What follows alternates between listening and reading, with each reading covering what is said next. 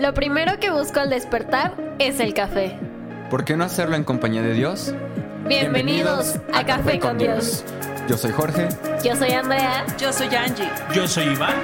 y nosotros somos... Casa. Es fácil esperar cuando, cuando tienes una promesa, ¿sabes? Y cuando en esa, pre- en esa promesa hay personas a tu alrededor que te la están recordando, ¿no? De, Angie, tranqui, un mes. En un mes llega la bendición. En un mes Dios te dijo que en un mes va a llegar la bendición. Y es fácil esperar en una mesa rodeada de amigos.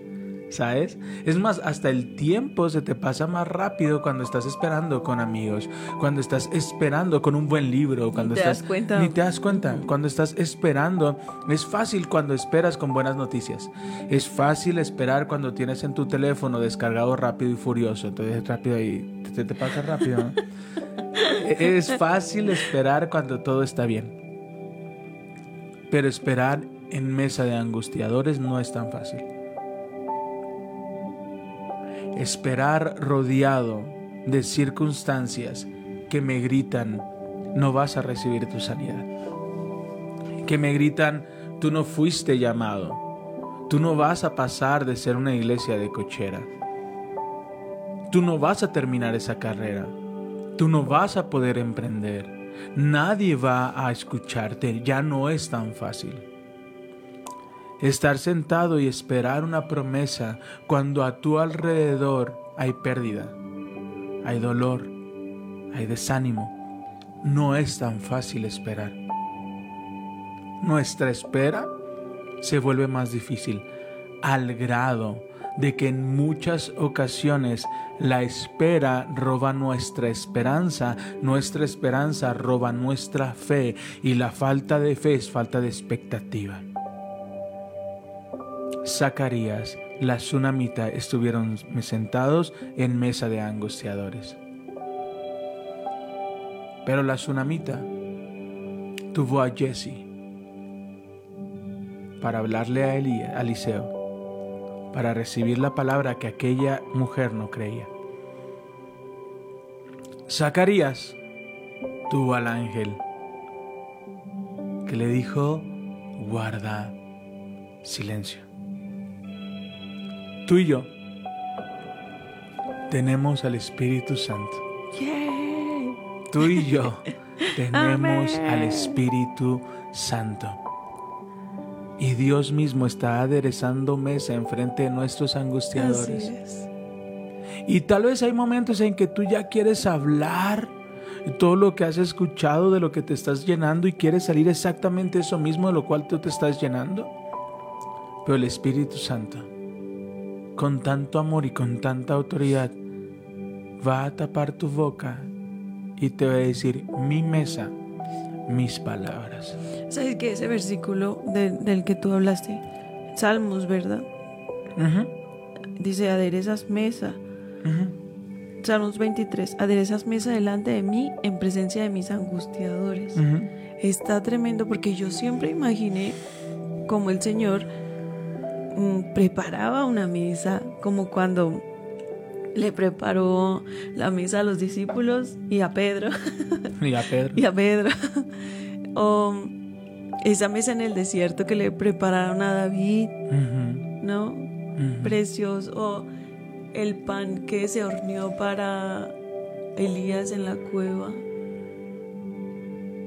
Y, y yo, ve, yo, yo siempre me imaginé como cuando estás en medio de la tormenta, como en- por, por ejemplo cuando te dicen un diagnóstico Claro.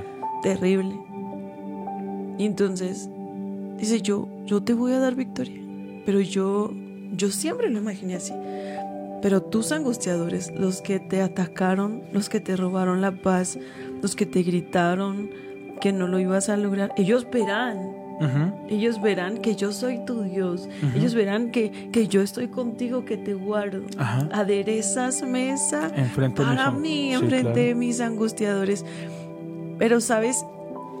En algún momento el Señor me habló esta palabra y fue cuando, cuando tuvimos este tiempo que tú dices de vacaciones, Sí, de vacaciones.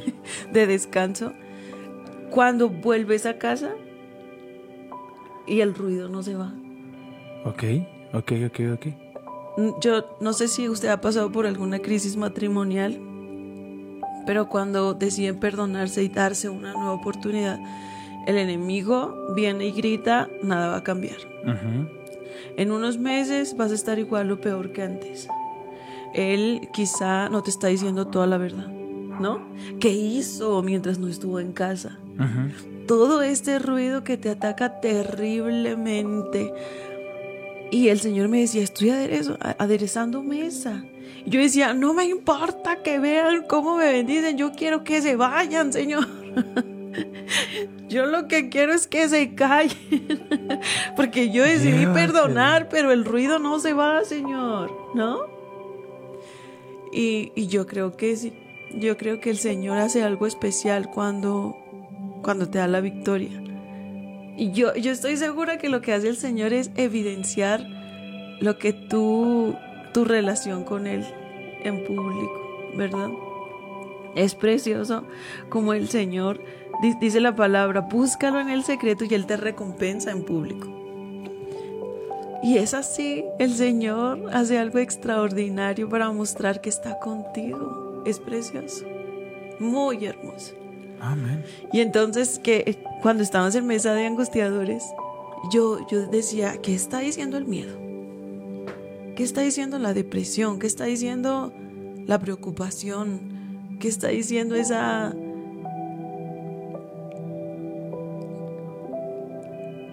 Cuando tienes una necesidad económica. Wow.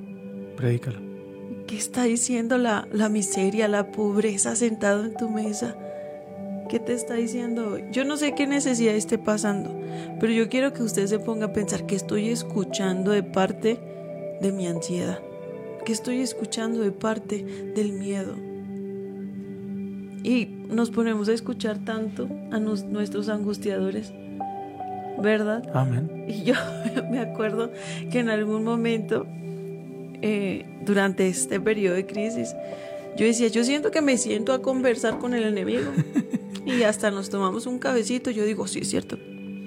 Tienes razón. ¿Verdad?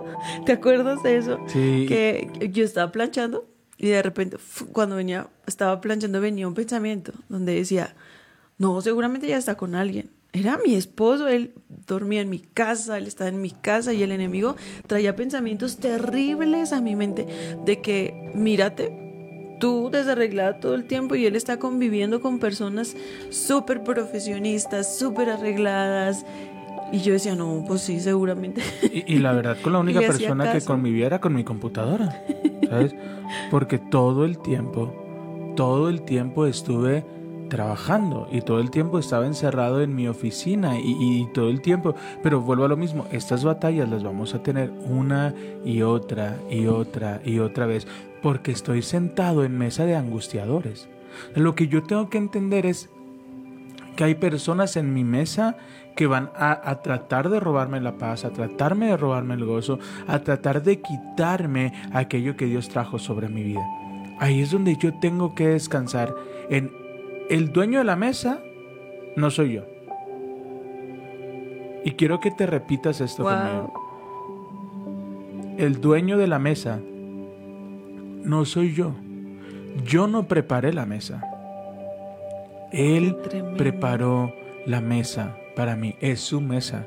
Por lo tanto, voy a permitir que Él hable y no yo.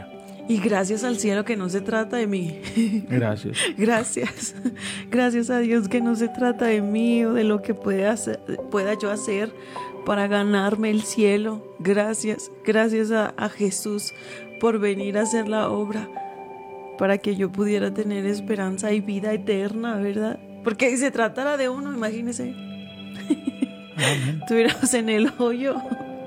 Ni para cuándo, pues. Estaremos en el hoyo. Gracias al cielo por Jesús. Amén. Gracias al cielo por Jesús. Llevamos de introducción casi media hora.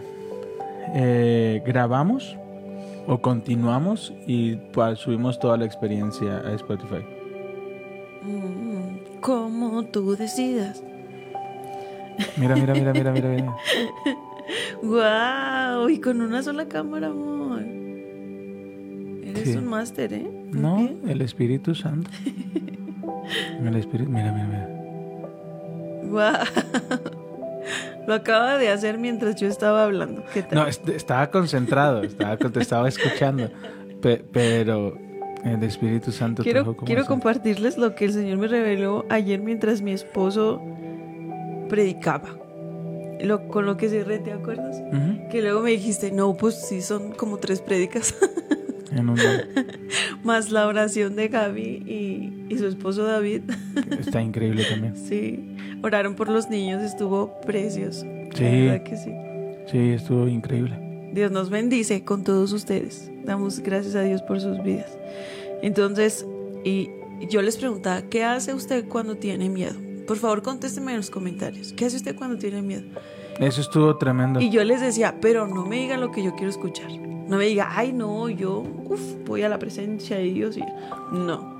Realmente, cuando está en medio de una crisis, ¿qué hace? Y me decían ayer, no, pues lloro. A ver, a ver, momento. Me momento, escondo. Momento. ¿Qué haces tú?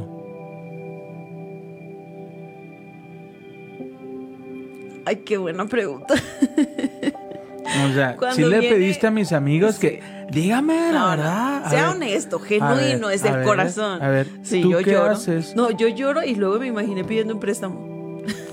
Fíjate, yo, yo te voy a platicar una experiencia donde realmente tuve miedo. Y escúchame bien.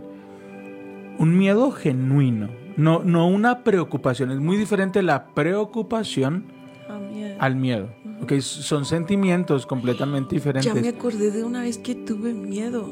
Ok, Corrí a pedir un consejo y me lo dieron mal. ok, ok. Fíjate que yo en una ocasión comencé muy joven. Yo creo que tendría 23 años cuando tuve mi primera dirección. Eh, inmaduro, sin, sin conocimiento, sin muchas cosas. Y recuerdo que, que un alumno ahí traía como cosas medio, medio raras. Y recuerdo yo haberle llamado la atención, ¿no? Y recuerdo que llegó un papá a gritarme a mi oficina. Y llegó con otro, con- llegó el papá y llegó otra persona y el- la típica imagen de alguien con una, con una cangurera y metiendo la mano a la cangurera. Iban a intimidarme, realmente iban, iban a asustarme. Pero yo recuerdo por primer, o sea, he tenido miedo, pues, pero volver a, a- sentir miedo. No preocupación, no enojo, no, no, tuve miedo. Y empezó a gritarme y, y yo recuerdo un consejo que, que- que un amigo me dijo, no te digo no tengas miedo. Decirte que no tengas miedo es una mentira. Porque vas a tener miedo, vas a preocuparte, vas a estresarte, pero que los demás no lo noten. Tu semblante siempre tiene que ser firme. Entonces yo recuerdo que- que esta persona me estaba gritando, me estaba amenazando y yo seguro no respondía. Cuando terminó de hablar le dije, Señor, con todo respeto, si no tiene nada más que decir, le invito a que salga de mi oficina. Entonces siguió amenazándome, siguió gritándome. Entonces le digo, insisto. Para esto todos los que estaban alrededor corrieron, ¿no? La secretaria salió corriendo, todo el mundo salió de ese lugar. Entonces yo firme y con mucha seguridad le dije, Señor, le invito a que salga de mi oficina. Entonces después de que me dijo de que me iba a morir, salió, eh, salió este, este personaje. Creo que algo llevaba el alumno, creo que algo llevaba que por eso le llamé la atención. Entonces se, se hizo un caos, eh, este, este personaje me amenazó. Y recuerdo que me senté en mi oficina y temblé de miedo. Sí, sí estaba temblando de miedo. Y recuerdo que, que lo primero que, que- que vino a mi mente es llámale a papá. Llámale a papá llámale a papá, llámale a papá. Y recuerdo que, que temblando le hablé a mi papá y, y- comencé a llorar. Y un hombre en una oficina siendo director, pero tenía miedo. Entonces recuerdo que le marqué y, y le empecé a decir lo que había pasado. Y me dice, respira, no pasa nada, dame los datos de esta persona y no muevas nada. No va a volver a molestarte. Y, dicho y hecho, días después este personaje ya pasaba y me saludaba muy amable. Y ahí entendí lo que la palabra se refiere en confía y espera en Dios. Pero hay días, como dice mi esposa, que cuando tenía miedo acudía al cigarrillo, Sí.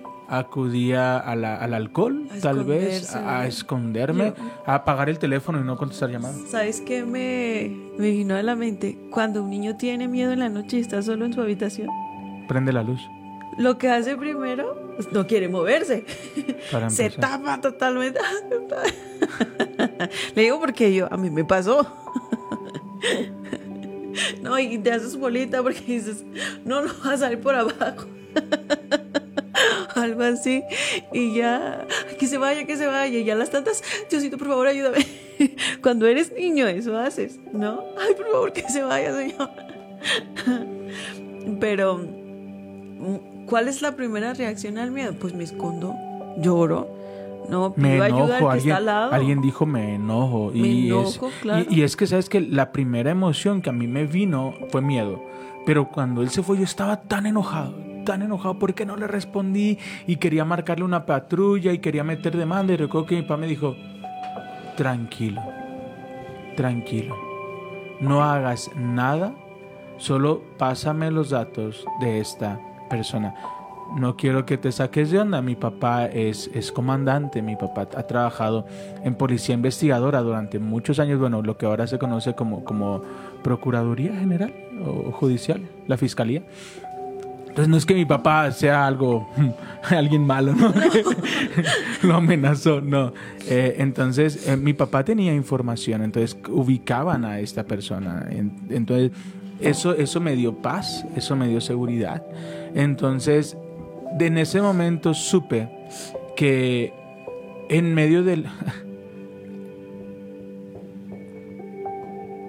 que en medio del peligro podía contar con papá. Y hay ocasiones que tal vez no tuvimos un papá terrenal al cual acudir, o no tenemos un papá terrenal al cual acudir, pero tienes un Padre en los cielos que se preocupa y se ocupa por ti.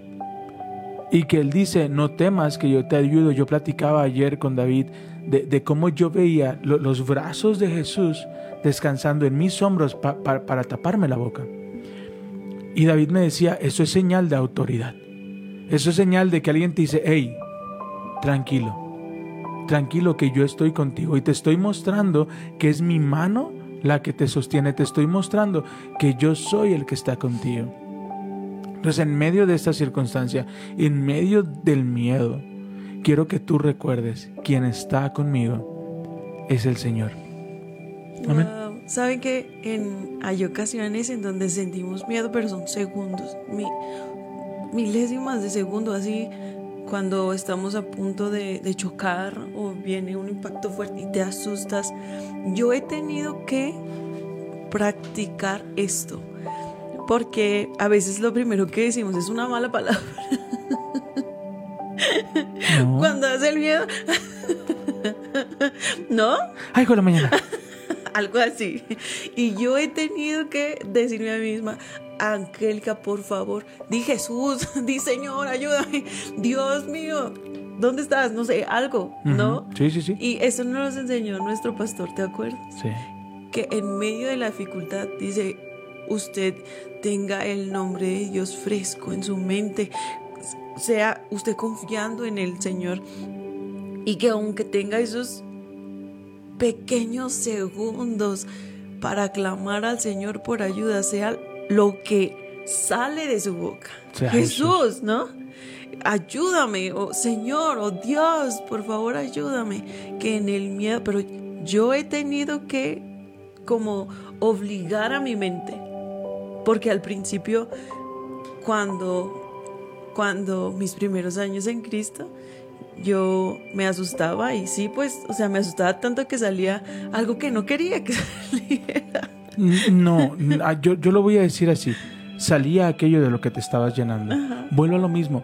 Esperar, esperar una promesa en Dios, cuando tienes personas a tu alrededor que te están recordando la promesa es muy fácil, pero cuando estás en la mesa de angustiadores y que estos angustiadores o que estas personas a la primer problemática hablan maldición, te estás llenando de maldición, te estás llenando de palabra ligera, te estás llenando de, de- la misma circunstancia. Entonces, antes de hablar, recuerda que la mesa no es tuya.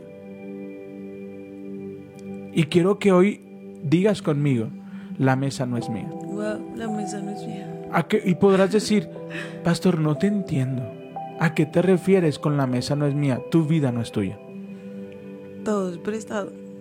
Todo es prestado. Entonces, si, si, si mi vida le pertenece, Él va a cuidar de sus hijos. ¿Sabes?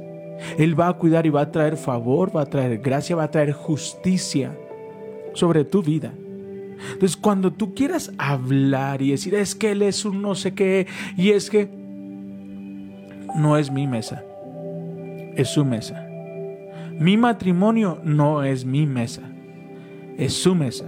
Entonces yo voy a aprender a guardar silencio a la voz que está en mi mente, a la voz que me miente, a la voz que grita, a la voz... Si yo guardo silencio y permito que sea Dios el que hable, poco a poco uno cada uno de mis angustiadores se van a ir. Y me voy a dar cuenta que realmente quien está en mi mesa es Jesús, es Dios y es el Espíritu Santo, de quien voy a encontrar oportuno socorro. Y, y es, es en todo momento cuando tienes temor. Por ejemplo, cuando no encuentras la cartera, Sí, soy. ¿verdad? No encuentras el teléfono. No, ¿qué es lo que está saliendo de tu boca? ¿Qué es lo que sientes? ¿Qué es lo primero que haces? ¿No? Es la preocupación, la angustia, que ¿cómo lo voy a hacer? Me acaban de pagar, ¿qué va a pasar? No, pero ¿saben qué? He, he visto cómo el Espíritu Santo está aún en las pequeñas cosas. Y cuando dices, ay, Espíritu Santo, mira, no, no me acuerdo dónde lo dejé. Ya intenté marcar al teléfono. Le digo del teléfono porque me pasa muy seguido. ya no se escucha, no sé dónde lo dejé, por favor ayúdame. Y de repente me acuerdo. No, yo, yo quiero que platiques el día de la tienda. Que Se me cayó el dinero. sí. Mm, En esa temporada, eh, yo, yo trabajaba como maestro. Nuestras finanzas no eran muy sólidas. Eh, teníamos que, El dinero, bueno, repartirlo, supercontarlo y su- pero así súper. para cada día exacto. Súper, porque teníamos que separarlo en autobuses, teníamos que hacer como muchos cambios. Entonces recuerdo que ella te- que nos quedaban 500 pesos y, y se bajó a la tienda y cuando se bajó no se dio cuenta y tiró el dinero. Entonces regresamos y le digo, oye, el dinero porque mañana necesito hacer unos pagos. Me dice, no lo tengo. Y Eh, ¿cómo que no lo tienes? lados y no Ah. estaba. Me dice, no está. ¿Sabes que Probablemente cuando me bajé de la tienda, al sacar las monedas, tiré el billete. Y yo estaba tan enojado. Y dije, no, no con ella, sino con la la tienda, circunstancia. ¿te acuerdas? Ajá, entonces se fue caminando a la tienda y me dijo, es que no está. Y yo estaba orando, Espíritu Santo, ayúdame, mira, tú sabes que tenemos que pagar esto, que tenemos necesidad, por favor, ayúdame. Y yo me acuerdo que ahí fue mi oración. Esas de las súper genuinas. Y discúlpeme si se me quiebra la voz.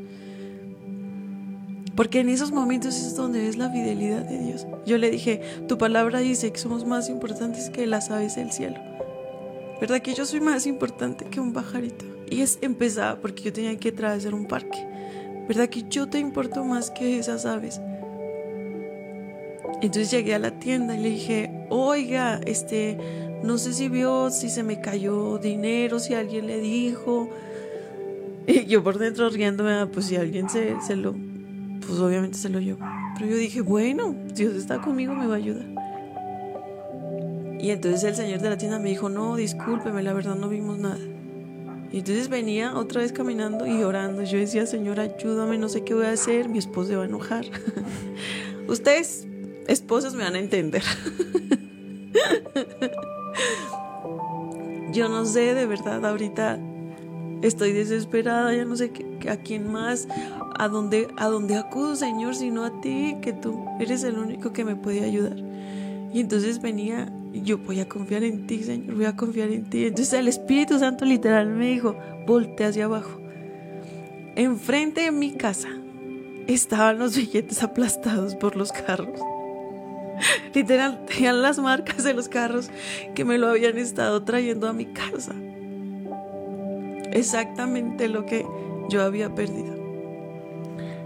Y fue interesante porque tú podrás pensar, no, lo que pasó es que es que se les cayó cuando llegaron a su casa y la verdad es que no. Porque cuando ella se, para, se baja en la tienda, en la tienda se le cae el dinero, porque en la casa metimos el coche a la cochera.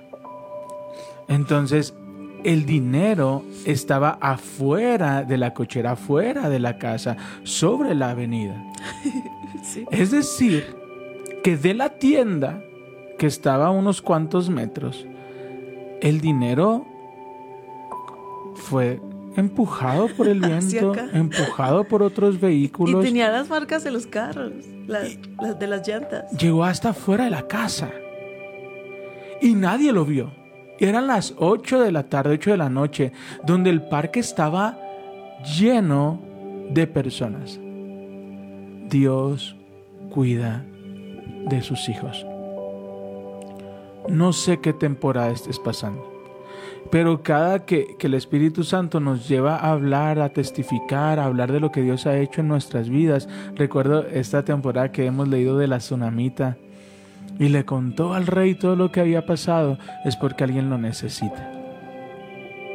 Porque tal vez alguien que nos está escuchando esta mañana está pasando por una circunstancia donde dice, Dios, ¿de verdad soy más importante que los pajaritos? De verdad, si soy más importante, tú necesitas escuchar esto. Hay un padre que cuida de ti. Si puedes levantar el teléfono, llamarle y decir, papá, necesito ayuda. Él es fiel. Su amor y su fidelidad perduran para siempre. Tú puedes acudir al trono de su gracia y permitir que sea Él quien hable y no tú. Él va a llevar aquello que crees que perdiste. Y que probablemente si perdiste, Dios lo va a traer a la puerta de tu casa y te va a decir, yo soy tu Dios. Confía en mí que yo soy quien te sostiene con su mano derecha. Amén. Amén. Quiero leerles e- este versículo que me gusta mucho y que tenemos que hablar, hablarnos constantemente sobre él. Tenemos que decirle a nuestro propio pensamiento, recordarle a nuestro propio espíritu esta palabra. Escucha, dice Salmos 56, 3. Salmos 56, 56, 3. Voy a esperar, ayúdenme por favor a ponerlo. Está hermoso. ¿Listo? Es un salmo pequeñito. Dice, pero yo, cuando tengo miedo, confío en ti. Wow. Y, y me, el Señor me recordó a, a Jesús en medio de la tormenta. Cuando sus discípulos van y lo despiertan porque ellos creen que se van a morir ahí en esa tormenta. Imagínense, el viento era tan fuerte y, y las olas que creían que los iba a voltear Ajá. en algún momento y ahí iban a, a- a terminar sus vidas. Entonces van y despiertan a Jesús. ¡Ey, mira, no ves que nos vamos a morir! Nos Jesús, estamos hundiendo. ¿Qué pasó? ¿Por qué me despiertan? No? Y qué forma de despertar. Oigan, ¿hasta cuándo estaré con ustedes? ¿Por qué tienen tan poca fe? Y entonces Jesús ordenó al viento y a las olas que, que se calmaran, porque Él es Dios aún en medio de la tormenta, Amén. Él es Dios aún en medio del mar. Sí, amén. Dios sigue estando en su trono. No importa cuán grande, cuán espantosa se vea la tormenta que está pasando, Dios es Dios en medio de la tormenta y tiene la autoridad para decir, vientos, callen. Y eso es hermoso. ¿Me dejas seguir leyendo el 56? Sí. Fíjate, dice, para el director del coro de David, acerca de cuándo los filisteos lo capturaron. ¿Cuándo está escribiendo este salmo David? Eh, Cuando fue capturado por los filisteos. tormenta, sí. O sea, está capturado. O sea, puede perder la vida. Y mira lo que dice. Oh Dios, ten misericordia de mí, porque la gente me acosa. Mis enemigos me atacan todo el día. Los que me calumnian no dejan de acosarme, y muchos me atacan descaradamente. Versículo 3. Pero cuando tengo... Ahí. Pero, Pero... está diciendo David, esto está pasando. Esto me está aconteciendo. Estos problemas están golpeando mi vida. Yo trato de estar aquí tranquilo, pero todo el tiempo vienen y descaradamente se burlan de mí. Pero cuando tengo miedo, no dice cuando tenga. Fíjate que, qué increíble es poner atención a los detalles. Dice, pero cuando tengo miedo, no dice cuando me dé miedo. mm, Es que no te ven. Ah, perdón. Cuando tenga miedo, pero cuando tenga miedo, cuando tengo miedo, pongo mi confianza en Dios. Alabo a Dios por lo que me ha... Prometido. ¿Por qué no tienes miedo? Porque le estoy alabando y porque, No, ojo. ¿Por qué no tienes miedo? porque confío. Ok. ¿Y por qué confías? Porque Él me ha prometido. Ahí está. Yo no tengo miedo porque Wow. confío en Él. ¿Por qué confío en Él? Porque Él me ha dado una promesa. Y a cada uno de nosotros Dios nos ha dado Sí. una promesa. Y yo quiero que no tengas miedo, confíes en Él porque Él es fiel Amén. y su amor perdura Wow. para siempre. Dios ha dicho, no temas porque yo estoy contigo. No tengas miedo porque yo soy tu Dios, que te sostengo, que te ayudo. Esa promesa es para usted, si usted la cree y Amén. la toma. Así que diga conmigo, esta es mi promesa. El Señor está conmigo donde quiera que yo vaya. No voy a temer porque el Señor me sostiene. Amén. ¿Estás lista? Sí. Alabo a Dios por lo que me ha prometido. ¿En qué confío? En lo que me ha prometido. ¿Qué voy a hacer? Alabarlo. En Dios confío. ¿Por qué habría de tener miedo? ¿Qué pueden hacerme unos simples mortales? Siempre transgiversan lo que digo. Se pasan el día tramando en cómo hacerme daño. Se juntan para espiar. ¿Les ha pasado? Yo creo, yo sé que aquí no. Yo sé que, que, que aquí no pasa. Pero a veces transgiversan lo que decimos con tal de traer daño a nuestra vida. Sí, y luego se la pasan pensando cómo hacernos daño, ¿verdad? ¿Qué hago para meterle el pie a este que se ve tan feliz y confiado? Ya ves, pero. ¿Cómo hago la vida imposible? Seguramente Siempre. alguno en su trabajo está así. Siempre transgiver... Exacto, en, su- en el trabajo, Sí, ¿no? siempre se da mucho eso en el trabajo. Y en, y en varios entornos, en, en varias circunstancias, viene y viene estas personas donde transgiversan lo que estás diciendo y te quieren hacer mal, ¿no? Siempre tergiversan lo que digo. Se la pasan el día tramando cómo hacerme daño. Se juntan para espiarme. Vigilan cada paso que doy, ansioso de matarme. ¿Por qué están vigilando? Están, están esperando que cometas un error para crucificarte. Wow. No permitas que estos malvados se salgan con la suya. En tu enojo, Dios, derríbalos. Pero después cambia el discurso. Versículo 8. Está tremendo, Dale. hermoso. Tú llevas la cuenta de todas mis angustias. Ahí espérame. Ay, déjame terminar de Mm, No, leer lo que no, está no, no, no, no. Espérame. No te adelantes. Espérame, espérame, ya casi, ya casi, no te Acá dicen, de mi oficina no van a estar hablando. De mi, de mi jefa no van a estar hablando, eh, les pido respeto. ¿Dónde estás, Señor? ¿Qué buscas? Tu labio. Ah, no, no, perdóname. Te amo. Yo Aquí también. estoy, aquí estoy, aquí estoy. Espérame, espérame, espérame, espérame. Hey, where are you, my friend? Aquí estás. Vuélvemelo a leer, por favor. Sí, dice, tú llevas la cuenta de todas mis angustias. ¿De todas mis qué?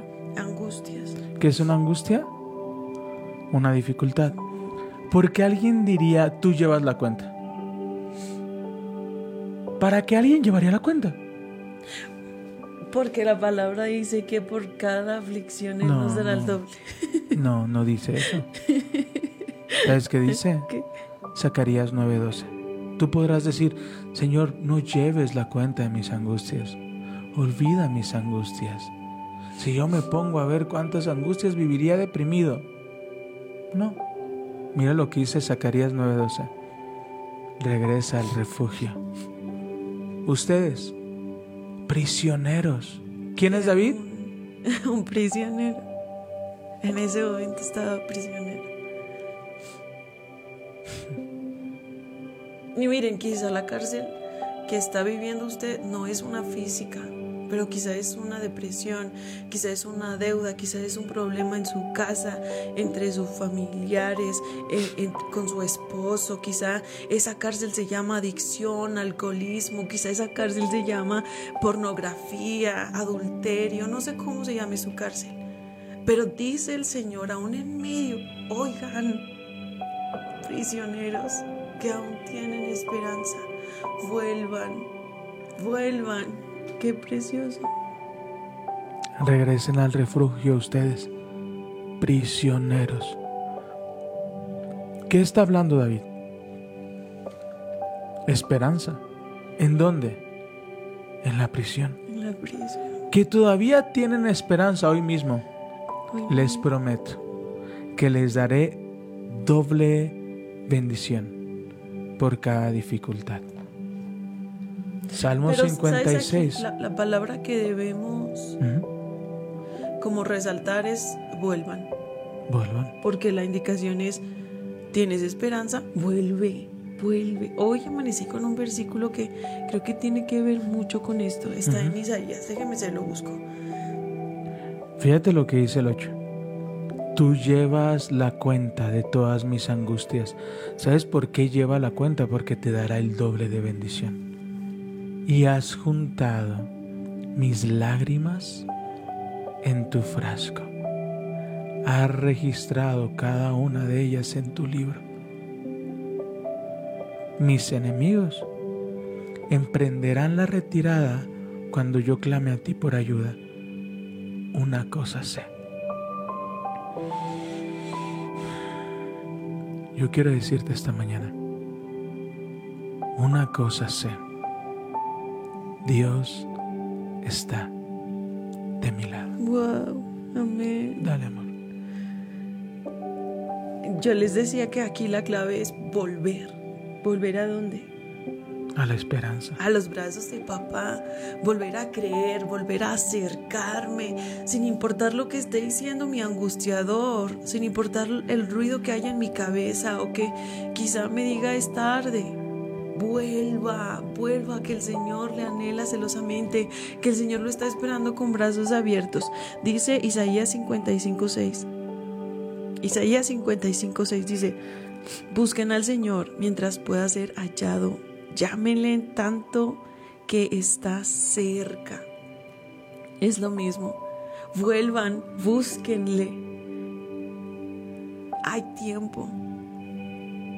Aún hay tiempo de buscar al Señor. Aún hay tiempo, pero ¿saben qué esto significa? Que va a haber un tiempo en el que ya no ¿Te das cuenta? Ahora usted tiene vida, puede respirar, puede escuchar, puede decir, Señor, aquí estoy. Pero quizá llegue un punto en donde ya no se pueda. Ya sabía. Quiero que terminemos de leer. Sí. Y te vas a dar cuenta que es cierto. Y no, y no, y no quiero. No quiero que te, te- te metas a este vaso. ¿Sabes? Estoy hablando de personas. Tony, Tony es alguien que amamos y bendecimos y nos enseñaba cómo algunos, la intención del corazón es revelada. Y hablaba de- del altar y que en el altar había unos cuernos y iban los, los hombres de Dios o, o alguien que cometía un error y se ponía bajo de los cuernos y eran perdonados sus transgresiones. Pero cuando uno vio cómo lo hizo, dijo, de aquí soy y lo voy a hacer yo también para que me perdonen. El corazón no era correcto y, y- y él perdió la vida. Dios conoce la intención. Dios conoce la corazón. intención de nuestro corazón. Tú, tú puedes escuchar, tal vez aquí has escuchado el Dios perdona, Dios da gracia, Dios da favor y quieres seguir viviendo de la misma manera. No has conocido la gracia de Dios. Perdóname. Pero si tú crees que puedes seguir viviendo doble vida por la gracia de Dios, no has conocido a Jesús. Has malentendido todo lo que hemos enseñado. Porque cuando realmente conoces a Jesús, no tienen que decirte que está bien o que está mal. Tú sabes. Búsquenlo mientras pueda ser hallado. La seguridad de David estaba en que él, que en la, en la seguridad que él tenía en Dios, porque él se consideraba un hijo. Pero mira lo que dice aquí. Sí. ¿Estás lista? Sí. Yo acabo de hablar con mi hija el día de hoy. Yo anhelo bendecir a mi hija. Uno de mis más grandes anhelos es darle a mi hija todo lo que ella quiera. Pero mi mayor anhelo es que ella aprenda a ser responsable. Porque si yo le doy los beneficios sin ser responsable, toda bendición que pueda recibir la va a perder. Porque no va a entender que toda bendición viene por algo que se llama obediencia. Es muy importante la obediencia. La obediencia.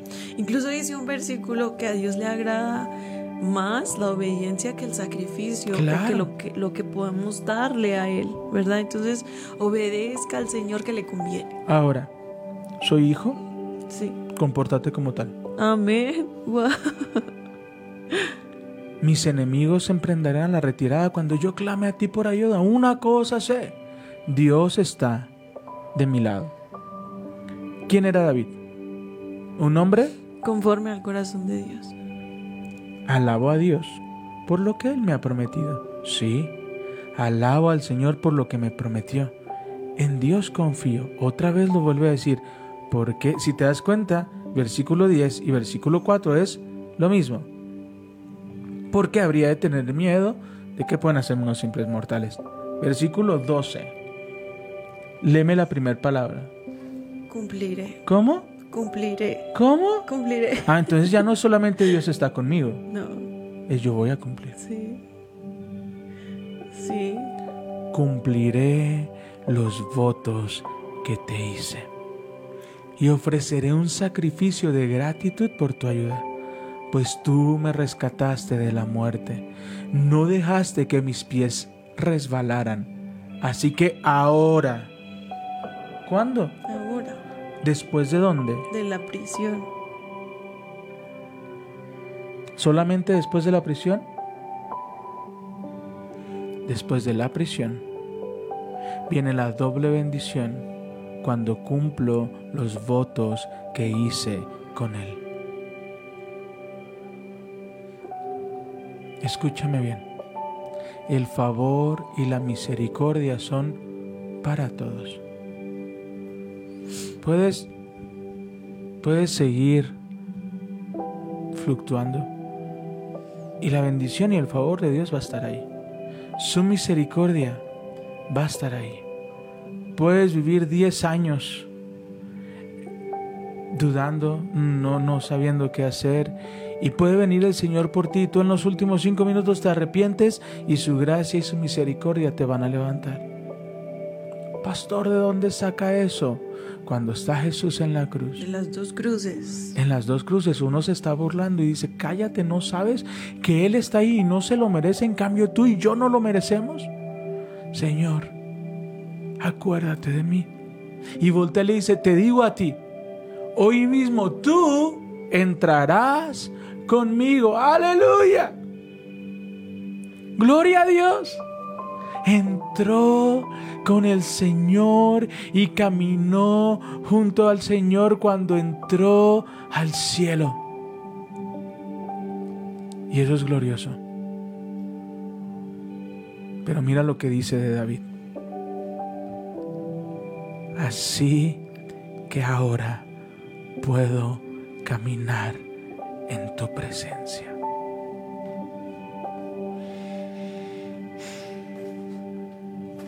¿Cuándo? Ahora.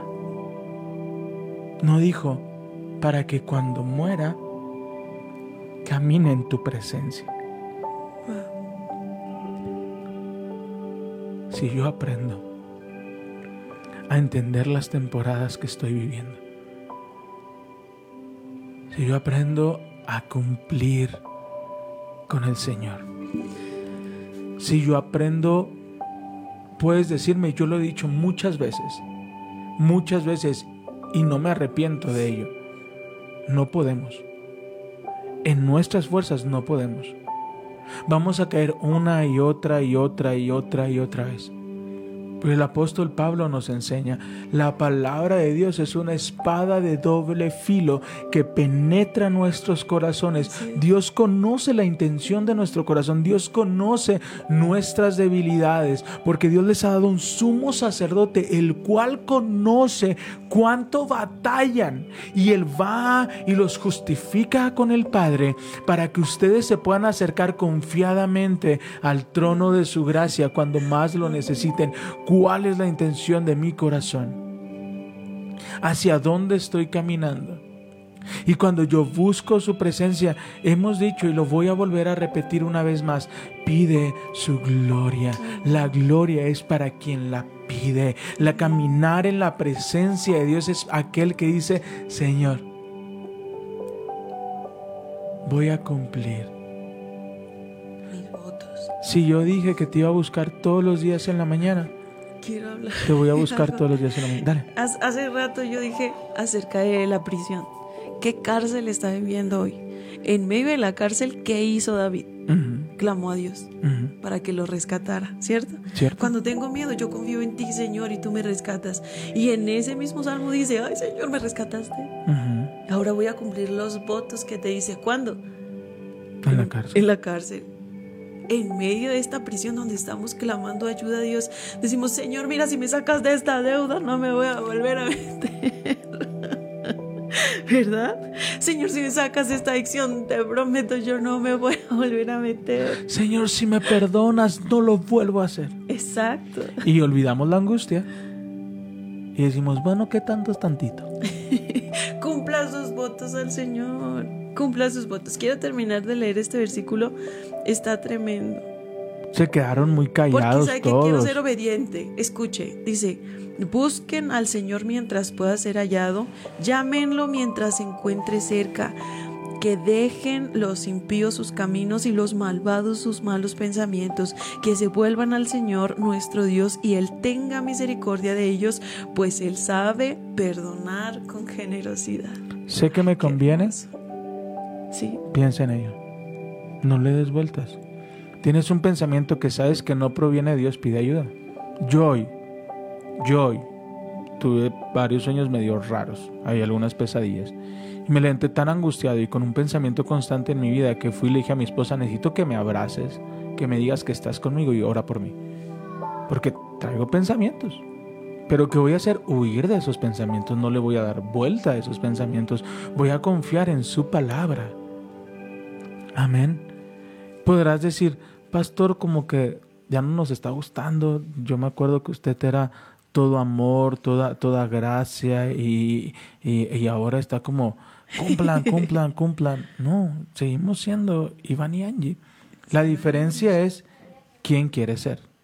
¿Sabes? ¿Quiere ser el que entre a su presencia los últimos cinco minutos y que entres con él y digas, ah, Señor, yo soy como este hombre que entró contigo y gloria a Dios. O quiere ser el que camina con Él. El que camina en su presencia, aún estando en esta tierra. Porque te das cuenta que, que di- dice, dice David, ¿dónde está mi Biblia? Ay, perdón. ¿Ibas a decir algo más? Están ahí. Se quedaban muy calladitos. Salmo es 56, ¿verdad? Sí. Mira lo que dice. Y yo, yo, yo quiero esta palabra. Así que ahora puedo caminar en tu presencia. Wow. ¿Cuándo? Ahora, ¿Cuándo? después de la cárcel. Pero él, él ya está muerto. David, está muerto. Sí. En ese tiempo cuando declaró el salmo, perdón. Ah, no. No, aún vivía. Sí. Pero ahora puedo caminar contigo. Amén. Tú sabes mis batallas. Tú sabes que te amo con todo mi corazón. Pero cuando viene la duda cometo errores, pero tú me conoces. Camina conmigo. Conmigo. Señor, si, si yo me comprometí, yo me pregunto, ¿le has quedado mal a tu jefe? Le has dicho a tu jefe, "Je- jefe, mañana voy a estar aquí a las 10 de la mañana. Ya voy a llegar temprano. Ya voy a llegar temprano y llegas a las 11. No. ¿Por qué? Porque hay una motivación extrínseca e inmediata que es tu sueldo. Pero ¿cuántas veces? Y, lo, y hablo por mí. ¿Cuántas veces le hemos dicho a Dios, oh Dios, si en verdad me bendijeras? Yo voy a sembrar, yo voy a hacer y que mira, y a la hora que eso se vuelve real. ¿Sabes cuántas veces platicaba con mis amigos? Y les decía, estamos volviendo a las sendas antiguas. Úsame. Y a Marcos Barrientos. y, y yo les decía, cuando yo tenía 19 años, un himno para mi vida era vasos de barro. Úsame. Te entrego mi vida, mi hoy, mi mañana. Úsame, te doy mi esperanza, te doy lo que soy. Y cuando llegó la indicación de Dios, no sabes cuánto dudé.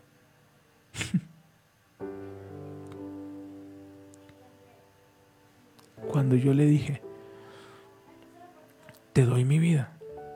Y cuando Él me la pidió, cuando Él me dijo, deja tu casa, deja a tu familia. Y tú puedes creer que fue fácil.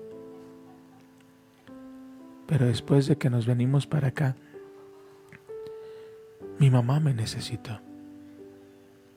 Mis hermanos me necesitaron. Y siempre yo decía, si hubiese estado allá. Pero cuando tú obedeces, cuando tú cumples tu palabra, Dios es fiel.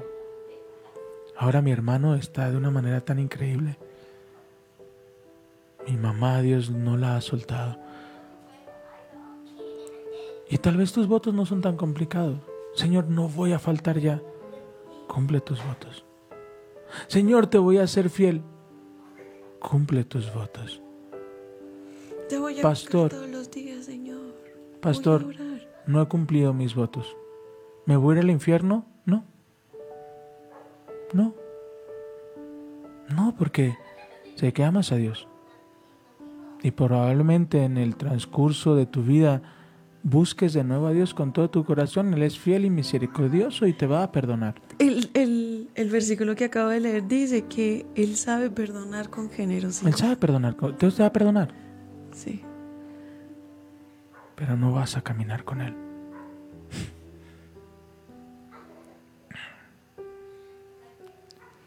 El pueblo de Israel vio los milagros. El pueblo de Israel vio el cuidado de parte de Dios. El pueblo de Israel vio cómo se levantaba un muro de fuego a su alrededor para cuidarles. Solo uno vio su gloria.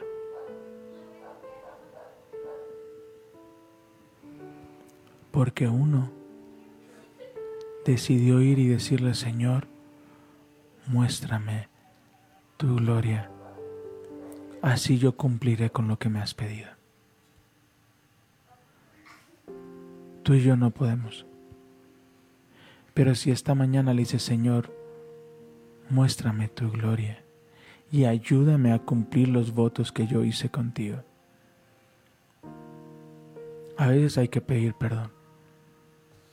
Nosotros tuvimos ayer la, enorme bendición de, de poder hablar con alguien que amábamos.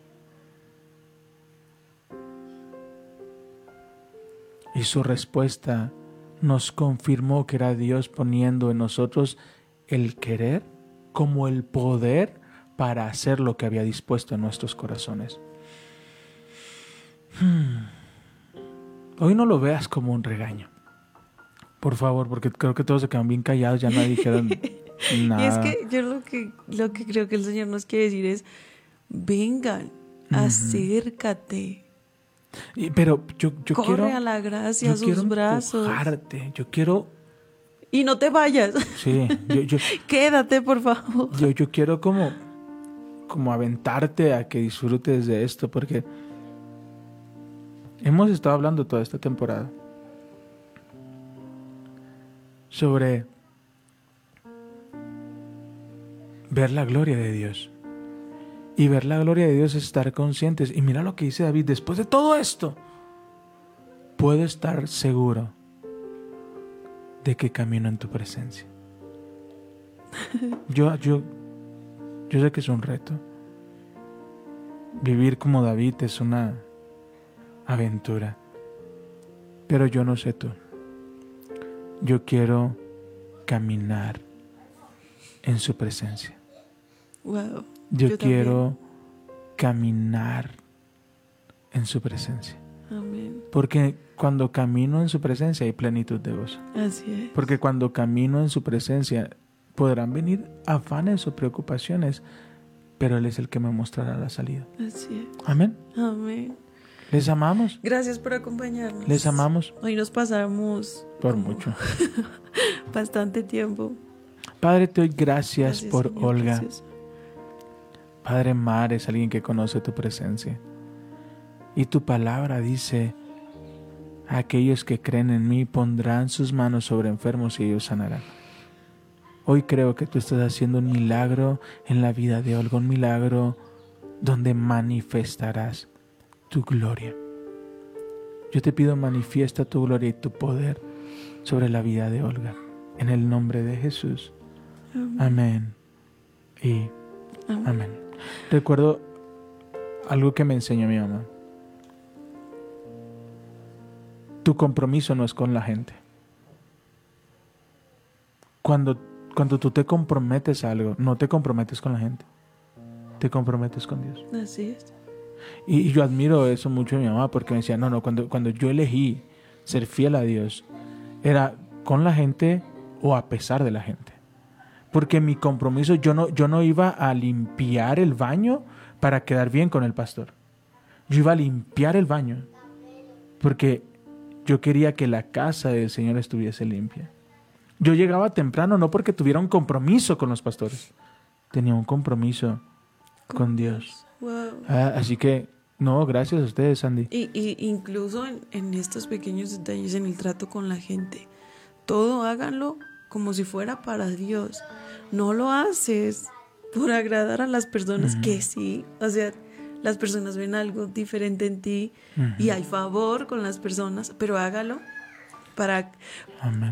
Para causarle una sonrisa a Jesús. Imagínese. Yo, yo quiero decirte algo, amigo. Gerardo, Jesús fue por Pedro.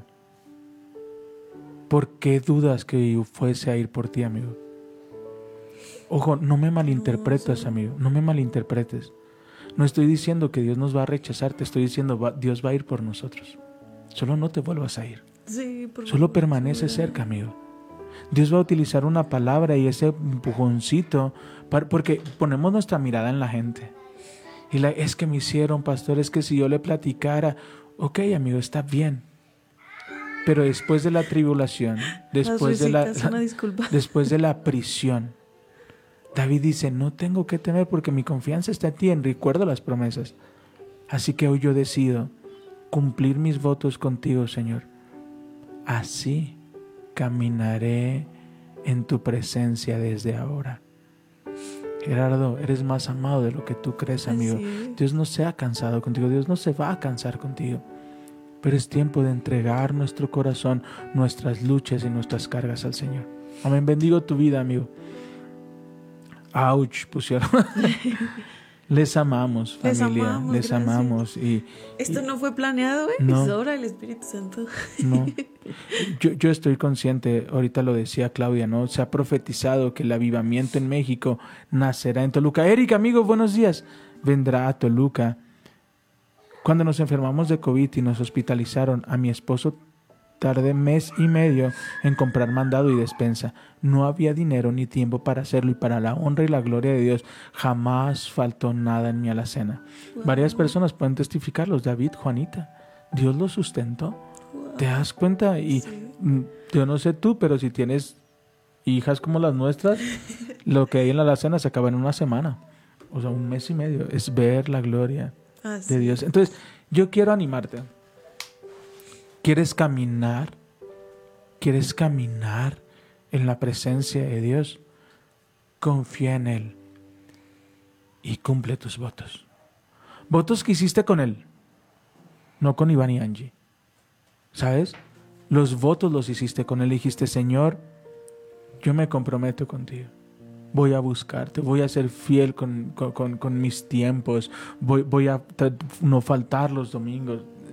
Cumple con tus votos y Él cumplirá contigo y caminarás de su mano en su presencia ahora. ¡Yay! Yo quiero su presencia. Amén. Amén. Familia, les amamos, Gracias. les bendecimos, que tengan un ¿Me dejan hacer excelente día. oración? Por supuesto que yes. Padre, te doy gracias. Gracias por tu palabra. Gracias, Señor. Gracias, Señor, por hablarnos hoy.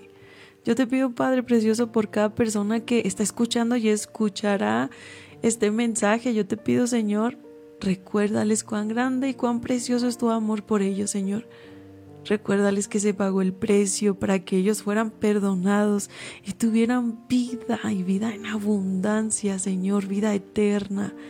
Te pido, Padre Precioso, recuérdales. Hay un espacio en tus brazos para cada uno de ellos, Señor. Tú perdonas con generosidad. Bendito eres, mi Señor. Yo te pido, Padre, que tu presencia les acompañe en todo momento, que guarde su entrada y su salida. Que tu favor, tu bendición esté con ellos, con sus hijitos, con su familia, Señor, todos los días. En el nombre de Jesús. Amén y amén. Amén. Bendecimos tu vida. Gracias. Gracias por sus corazones. Gracias por no dejar de orar por nosotros. Gracias por construir casa con nosotros. Y lloro por cada uno de ustedes. Que Dios nos lleve a caminar en su presencia desde ahora. Te amamos, te bendecimos, amamos, les bendecimos y hoy les decimos adiós.